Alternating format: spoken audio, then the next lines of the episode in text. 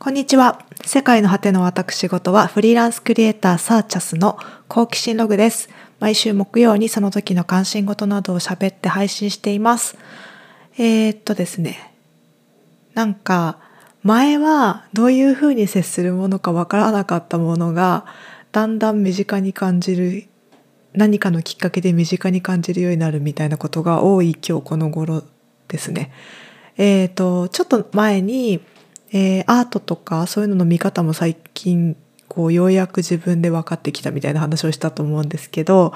えーと、また別のことでそういうことがあって、えー、私ですね、えー、と寝る前にツイッターとか SNS をめっちゃひたすらにスマホで見てしまうという、えー、なんか習慣がでというかできてしまっていて、えー、過去には、えっ、ー、と、LINE のなんかゲーム、つむつむとかをずっとやってしまうみたいな。何なんですかねあれなんかちょっとこうデフラグみたいな 時間を、えー、作ってしまう癖がスマホにまあ依存してしまっているのかなというところなんですけど、があって、でも、うん、見たくないもの見たく見るつもりがなかったものを見すぎて嫌になるっていう感じがしていてまあ見るなよって感じなんですけどでもなんか文章みたいな文字をこう読んでむさぼり読みたいみたいななんかそれで自分の現実の、えー、現実というか自分の今の思考からどっかに飛びたいみたいな気持ちはなんかあって寝る前に。で、えっと、本読むのがやっぱいいかなと思ったけどなんか小説だと夢中になって寝なくなっちゃうんです。目が覚めてきちゃうんです私。それで、えっと、ビジネス系の本を読んだりしてたんだけどなんかあの、まあ、自己啓発みたいなやつとかちょっと気になる分野の本とか読んでたんですけどそれなんか楽しくはないというかで読む前にあ寝る前に読むにしては楽しくないっていうんですか？なんかめっちゃなんか真剣になって読んじゃうみたいな感じでなんかもう少しこう自由度が高い文章が文字がのを読みたいみたいな。そうなるとなんかツイッターとかまあえー、それとかニュースとかあと、まあ、通販のサイトとか自分が欲しいものについて説明しているとなんかこうキャッチーな文章とかをバーって読み続けてしまうみたいな感じだったんですけどある時、えーと、ちょっとそういう話を知り合いにしたらなんか詩を読むのがいいんじゃないみたいな。詩だったらあの結構いいと思うよみたいな。それに近い。そんなに長い文章じゃないしえっ、ー、となんかそんなにそこまで重くないみたいな。ビジネスとか小説ほど意味を持ってないみたい。意味を持ってないと言ったら変だけどなんかこう理解しようとしなくていいみたいな感じで言われてああなるほどと思ってえっ、と、ま、私知って実は10代から20代の前半にかけてめちゃくちゃ好きですごいあの読む読むというか手に取って読んでたなって急に思い出したんですけどでなんかしかも自分もやっぱ書いたりしてたような気がしていてとか思ってたらなんかオーバーザさんっていうポッドキャストでもちょうどそういう、えーと、ターンをやっていて若い頃はみんなポエムを書いてしまうものだみたいな感じで、まあ、当時のあのポエム当時書いた若い頃に書いたあの恥ずかしい文章みたいなのの特集みたいなのをやっててまあそれ読んでるの聞いたんですけど黒歴史とか言って本人はめっちゃ恥ずかしそうだったんですけど、まあ、正直ね聞いている側はなんか微笑ましいというか、まあ、その人らしさというか生きてる人なんだなみたいなあのものを感じてすごい微笑ましいものがあるんだなというふうに思ったんですよね。でめっちゃそれ話それてるんですけどなんかまあそれはそれで置いておいてあの話それたんですけどなんか詩を、まあ、寝る前に読むようになったんですでこれがすごい良くてあの何がって言われると分かんないんですけど多分私の印象としてはニュースとか日記とか、まあ、あと宣伝系の文章と違ってその物事とか出来事を伝えるための情報じゃないからかなと思ってて。あのまあ、言葉の意味とかうんとだけじゃなくてそう言葉の並びによるリズムとかあとはそのうんなんだろう描写を書くとかそういうことじゃなくて、うん、こっちの想像力に任せるような部分とかもすっごくあるから知って。その書いてる人の、うん、感性にを想像したり感性で書かれたものをこっちで想像したり何かこう通ずるものを受け取ったりとかそういうのがあるんですけどまあなんか、えー、日常からこうトリップさせられて頭の中に目をつ目でこう映像を見るんじゃなくて想像の世界みたいなものがバーって浮かび上がるような感覚があってでそれがなんかすごいうん普段考えてるうんなんて言うんですかえ、ー、と実務的なこととかそういう事務的なこととかそういうことから離れられる感じがあって疲れが和らいで、まあ、私はすごい寝つきが良くなるし、え、寝る前のこう目を閉じた後に浮かぶ世界みたいなものが、えー、いい感じになったっていうか おすすめだなと思います。はい、えー、なんかそのでそういう感じになってから書店に行くと、まあ、詩のコーナーに行くようになったんです。なんか私それまではだいたいデザイン書とか絵絵が並ん絵が描いてあるところと漫画のところとあと小説の新刊を新刊というか、うん、単行本を買うことはあんまないので文庫本を見に行くとかそういう感じだったんですけど、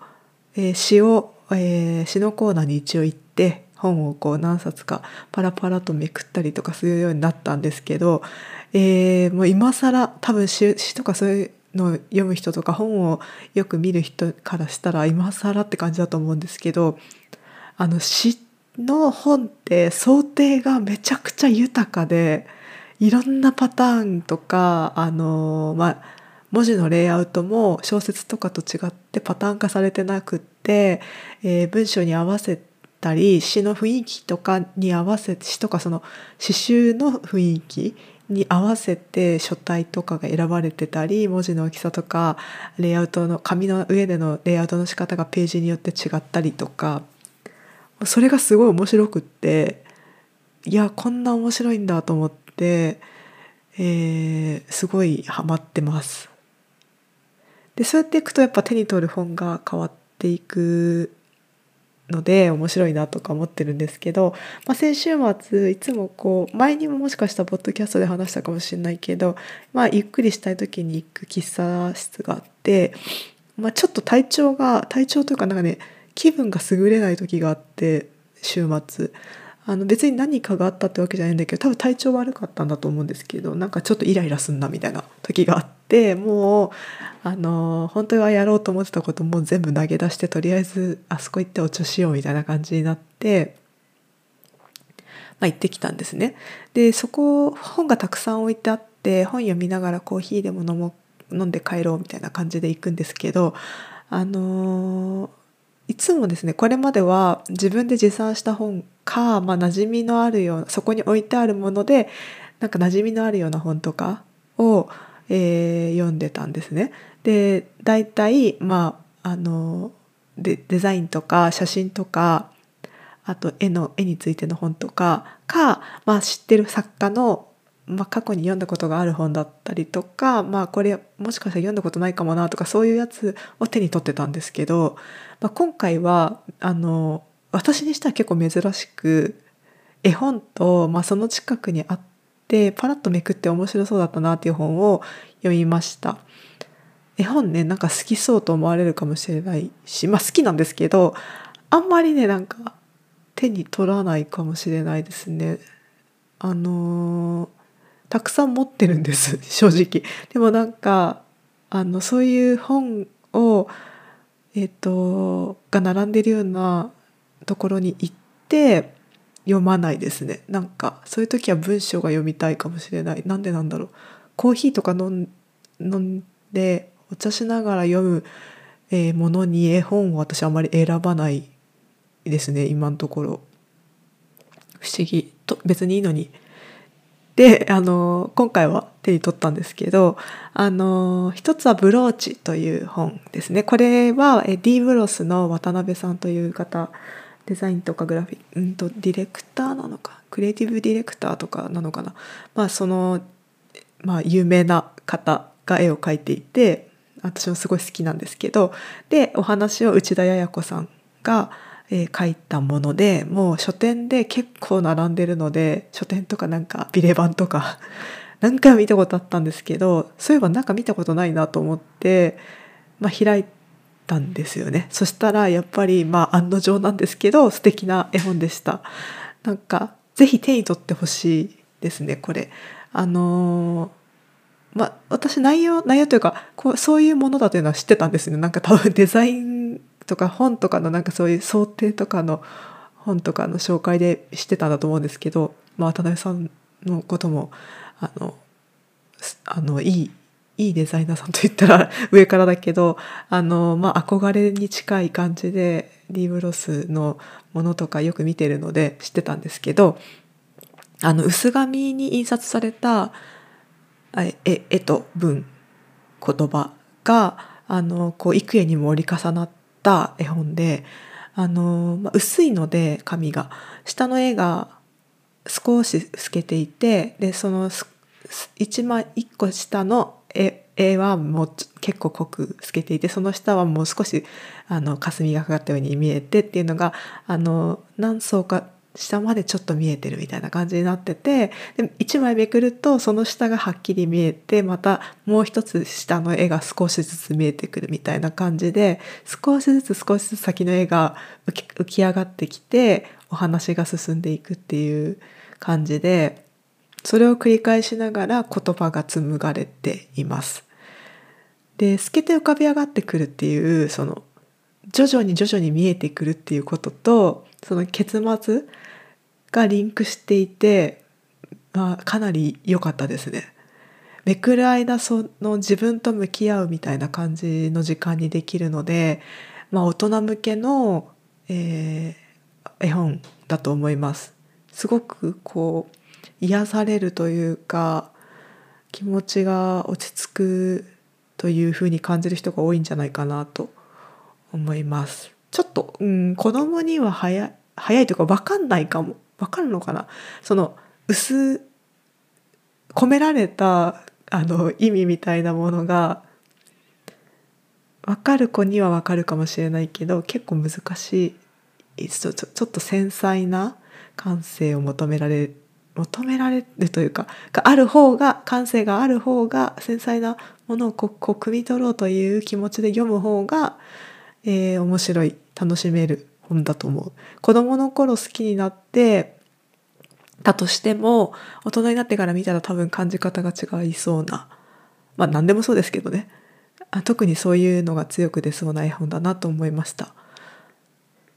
で次は7センチという絵本な絵本じゃないか本ですねなんですけど、まあ、ちっちゃい本なんですけど縦長のなんかハードカバーなになってる本ででこれはなんかえー、あらすじっていうか最初のスタートはある日目の前に小さな黒いクマが現れるっていう話なんですけど、まあ、そのクマと、えー、の会話を描いたお話です。でこれなんかあんまり絵あったかな？なかったと思うんですけどまあ白い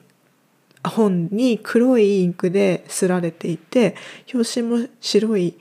え紙に黒で書かれていてでそれなんですけどなんか文字のレイアウトとかあのどんな書体で書くかとかで、えー、なんか熊とどんな風に話したかとかお互いどんな気分なのかみたいなのの演出になってる感じがしてなんかすごいこうなんだろううんその面白かったんですけど何て言えばいいんだろうこの感じなんか少ない要素の中で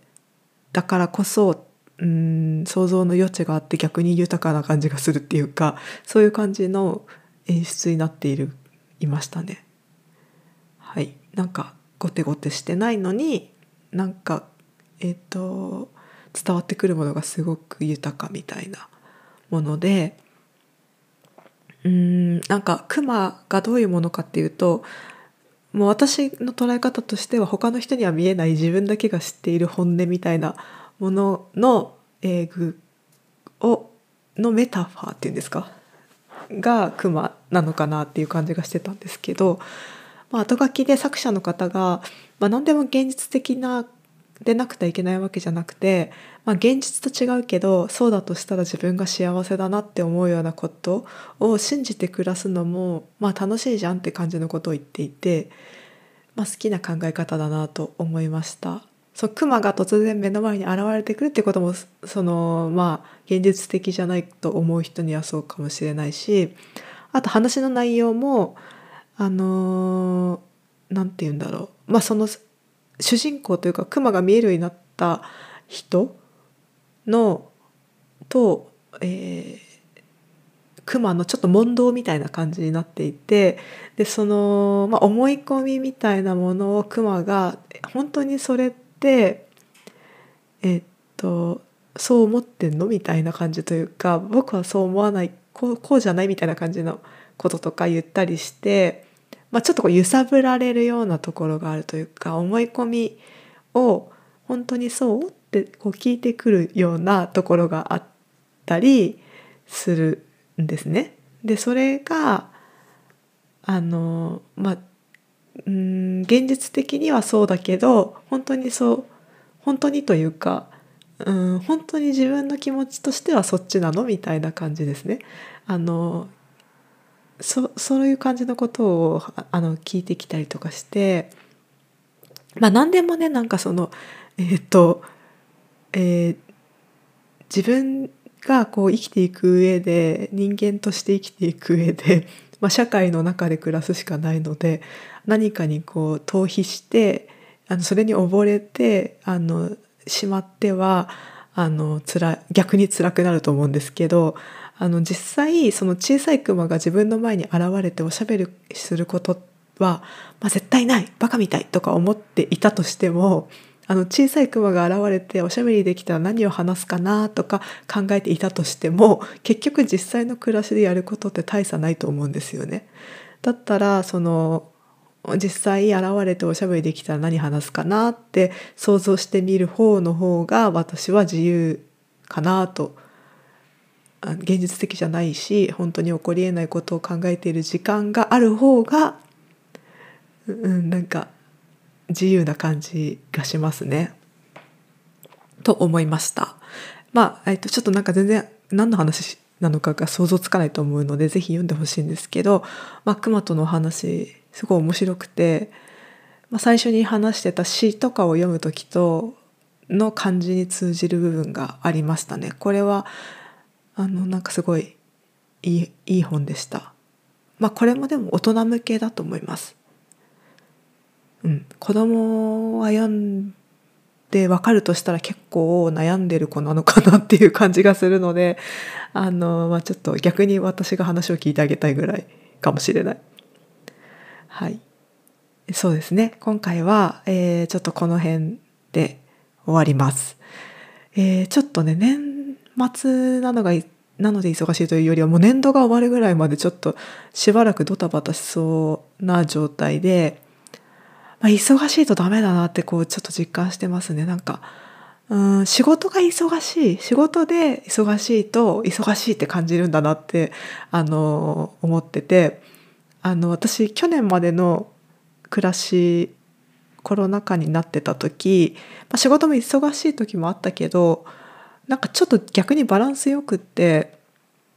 あちこち行かないから時間もなんか余裕があったんでしょうね。とかまあ多分今思い返せば確かに仕事も少し下下火になってたのかなっていう感じがあっ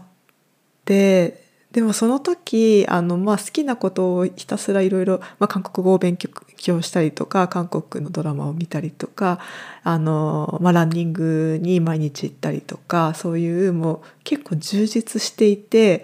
でそういう最近どうしてるのとか友達に聞かれた時にこうこうこういうことをしてたよみたいな感じで言うとあのめっちゃ忙しそうだねって言われてたんですけどそいつも忙しくないけどって思ってたんです。それなんでかっていうとなんか仕事じゃなくてやりたいことをやってる分には忙しいではなくてまあ楽しいに近い。別に忙しくはないって感じだったんですけど今はめっちゃ忙しいなって感じるので、うん、これがバランス取らなきゃいけない部分なのかってこうギャップで気づいたっていうか。なので来年はまあ仕事じゃなくて仕事も仕事じゃなくてじゃないですね。仕事もやりたいことだと思えるぐらいの、えー、分量。これが、えー、私にとってのちょうどいい分量だっていうぐらいにしてでやりたいこともやってそのやりたいことで忙しいというか詰まっているような充実した一年にできたらいいなと思っています。今年はちょっと今ちょっと難しそうなので頑張って乗り越えようとまああの仕事楽しくないわけじゃないんですけどそれ以外のこともやらないとちょっとバランス悪いくって忙しいっていうふうに思っちゃうんだなっていうふうに気づきました。ですね。やりたいことをやることも仕事のうちということであのバランスを取りながらやれるように、えー、調整していきたいなと思ってます。頑張ろう。はい。ではえっ、ー、と皆さんもなんかめっちゃ寒くなるみたいなことを聞いていますので、えー、まあねそこからは逃げられないので 暖かい自分の好きな服とか用意して冬を迎え撃とうと思っていますではでは今日はこの辺で。